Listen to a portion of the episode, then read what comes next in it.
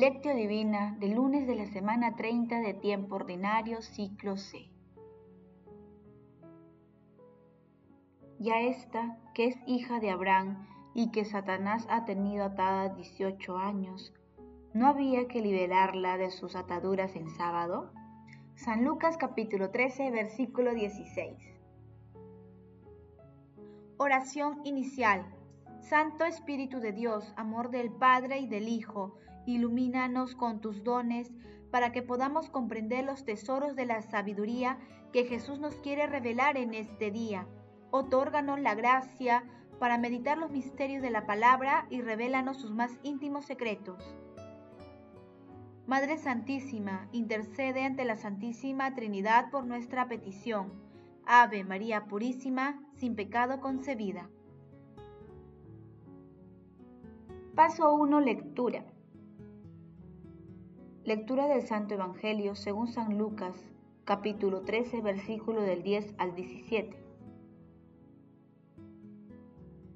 Un sábado, Jesús enseñaba en una sinagoga y había una mujer que desde hace 18 años estaba enferma por causa de un espíritu y andaba encorvada sin poderse enderezar.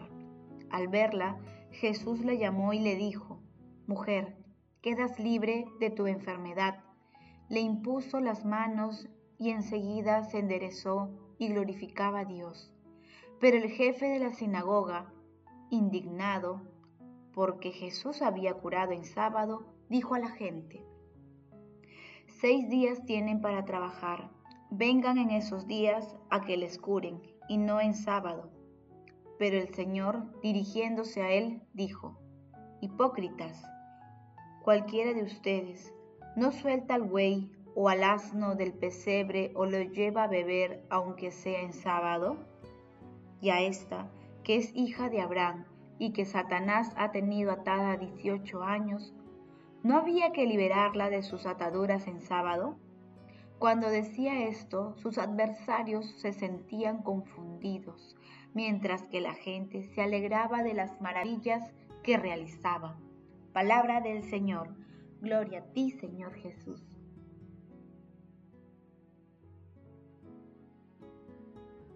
La bondad de Jesús se aparta de todo formalismo y de todo legalismo. La ley solo ha de servir para ayudar al amor. Esta es la gran ley. El mismo Jesucristo reduce toda la ley al amor de Dios y al prójimo. Él vino a dar cumplimiento a la ley Solo el pueblo sencillo y humilde puede apreciar estos gestos y esa doctrina sublime. Los soberbios, los autosuficientes quedan vacíos. Son los más humildes los que mejor reciben la sanación y la salvación de Cristo. Son ellos los que se atreven a predecirla y a esperarla en su bondad. San Jerónimo.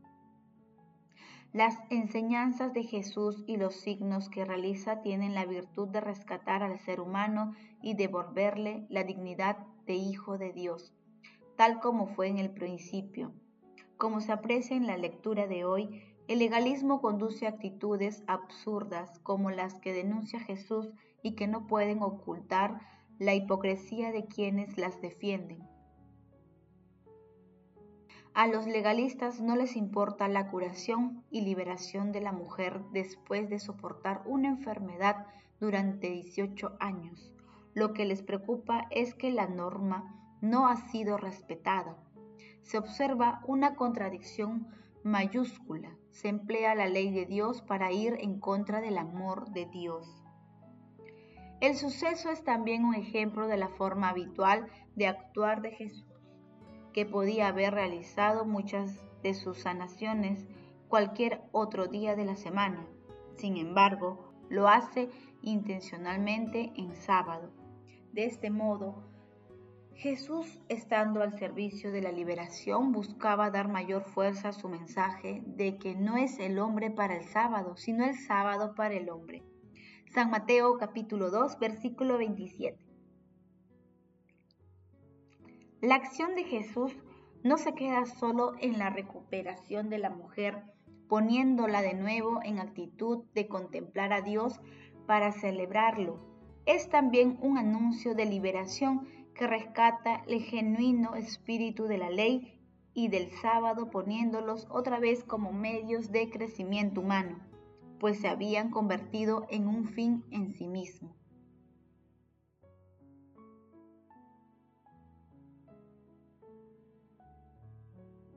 Paso 2. Meditación. Queridos hermanos, ¿cuál es el mensaje que Jesús nos transmite a través de su palabra? Nuestro Señor Jesucristo sana a una mujer sin que nadie se lo pida. Su acto de misericordia es en sí mismo un anuncio de la buena nueva y una enseñanza y confirmación de que el amor a Dios y al prójimo está por encima de cualquier norma.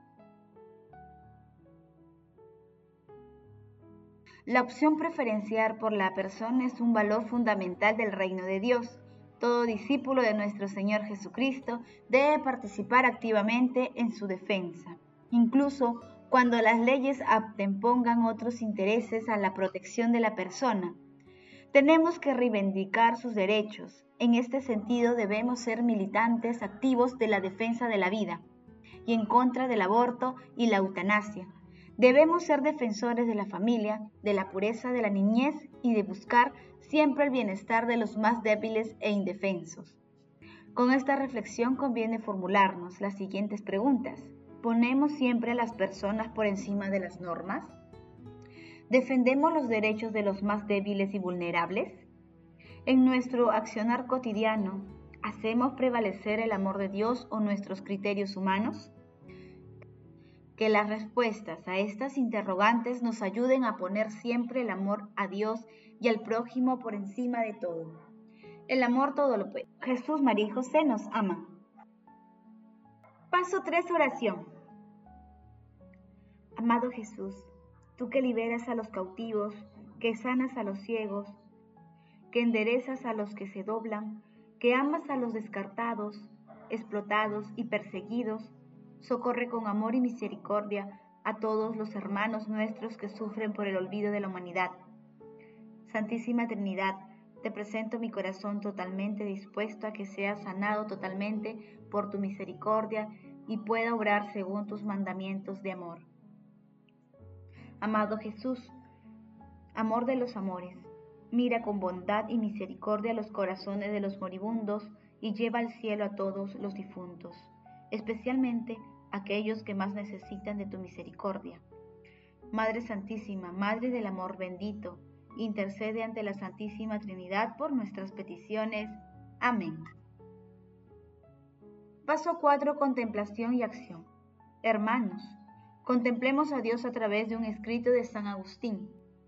¿Cómo nos amaste, Padre bueno, que no perdonaste a tu Hijo único, sino que lo entregaste a nosotros pecadores? Cómo nos has amado, precisamente a nosotros, por quienes Él no consideró usurpación ser igual a ti y por quienes se hizo obediente hasta la muerte de cruz, siendo el único libre entre los muertos, con poder para entregar su vida y poder para volver a recobrarla. Por nosotros se hizo vencedor y víctima ante los ojos, y es vencedor precisamente por ser víctima por nosotros se ha hecho en tu presencia sacerdote y sacrificio. De esclavos nos has hecho hijos para ti, naciendo en ti y sirviéndonos a nosotros. Mis razones tengo para abrigar una sólida esperanza de que sanarás todas mis desfallecimientos y debilidades por medio de Él, porque Él está sentado a tu derecha, intercede por nosotros cerca de ti. Si no fuera así, no me quedaría otro recurso que la desesperación. Mis flaquezas son muchas y grandes. Sí, muchas y grandes, pero tu medicina es mucho más efectiva.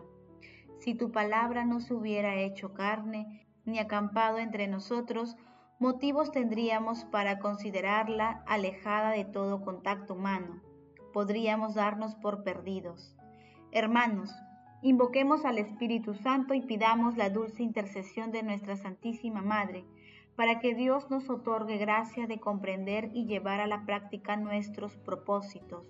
Por ello digamos juntos, Señor, hoy quiero empezar a ser perseverante en la oración que te dirijo, Deseo y propongo ser solidario con las personas que necesiten ayuda, anteponiendo tu amor a cualquier criterio humano. Señor, me comprometo a realizar obras de misericordia corporales y espirituales y ser una persona que fructifica tu palabra. El amor todo lo puede. Amemos, el amor glorifica a Dios. Oración final. Gracias Señor Jesús porque tu palabra nos conduce por caminos de paz, amor y santidad. Espíritu Santo, ilumínanos para que la palabra penetre a lo más profundo de nuestras almas y se convierta en acción. Dios glorioso, escucha nuestra oración. Bendito seas por los siglos de los siglos. Madre Santísima, intercede ante la Santísima Trinidad por nuestra petición. Amén.